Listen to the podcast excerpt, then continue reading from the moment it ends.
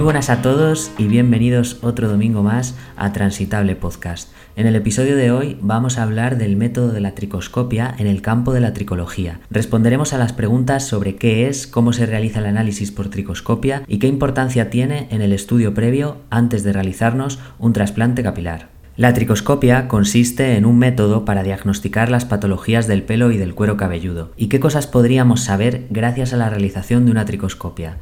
Pues esta prueba nos puede ayudar a detectar casos de miniaturización del cabello o de alopecia androgenética, casos de dermatitis seborreica o alopecias cicatriciales o autoinmunes. Además, no solo nos ayudará a detectar o a diagnosticar, sino que puede ser muy útil a la hora de monitorizar o de comprobar cuánto de efectivo está siendo un tratamiento, ya sea por tratamiento médico o quirúrgico, como puede ser la evolución de un injerto capilar. Y en caso de ser necesario realizar otras pruebas para casos menos comunes, también puede ser útil antes de realizar dichas pruebas como podría ser una biopsia a la hora de identificar el punto adecuado para su realización. Cuando hablamos de la realización de una tricoscopia en un injerto capilar, podríamos hablar de un análisis en dos partes. Lo primero que debemos saber es que no requiere de ninguna preparación previa por parte del paciente, sino simplemente tratar de llevar el cuero cabelludo limpio, libre de gominas, fibras u otros productos que puedan dificultar el análisis. Por esta razón, tampoco es conveniente hacerla con el pelo húmedo y recién lavado. La tricoscopia más habitual es la que se suele hacer en seco. Hay otra que se suele hacer con la aplicación de un gel para estudiar a nivel más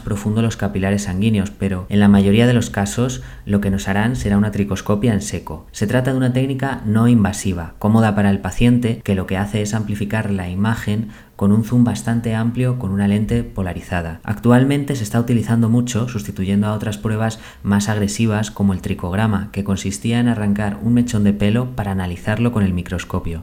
Como se estaba comentando antes, el análisis previo a un injerto capilar mediante la tricoscopia se realiza en dos fases. En una primera fase se realizará en la zona receptora, es decir, en la zona donde necesitaremos injertar el cabello.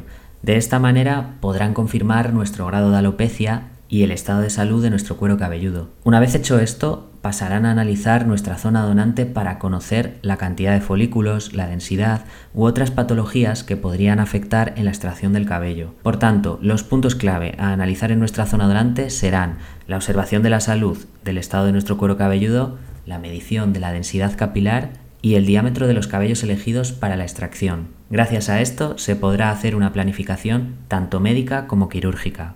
El tricoscopio, además de ser una lente polarizada con unos aumentos de zoom grandes, se compone de otra parte o sistema que sirve de almacenamiento digital. Hay tres tipos de tricoscopios.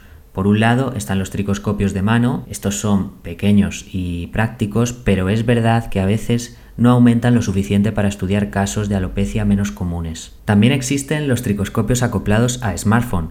Mismamente en portales como Amazon podemos encontrarnos con multitud de modelos que podemos conectar a nuestro smartphone con precios bastante económicos, pero está claro que la calidad va a depender de su óptica y de la cámara del móvil que tengamos.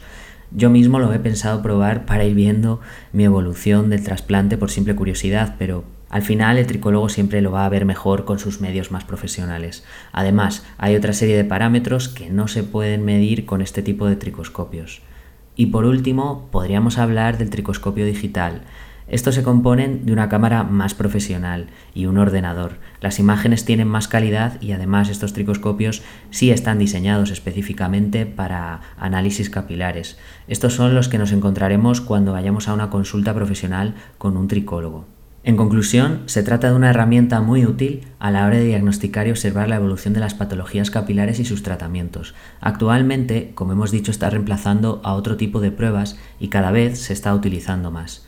Para los trasplantes capilares son muy útiles, tanto para la planificación previa del mismo como para ir viendo la evolución e ir comparando en el proceso. Pues hasta aquí el episodio de hoy. Como siempre, espero que os haya resultado interesante. Muchas gracias por escucharme. Podéis seguirme en Instagram, en Transitable Podcast, para ir viendo la evolución de mi trasplante capilar. Nos escuchamos el próximo domingo. Un saludillo a todos y a todas.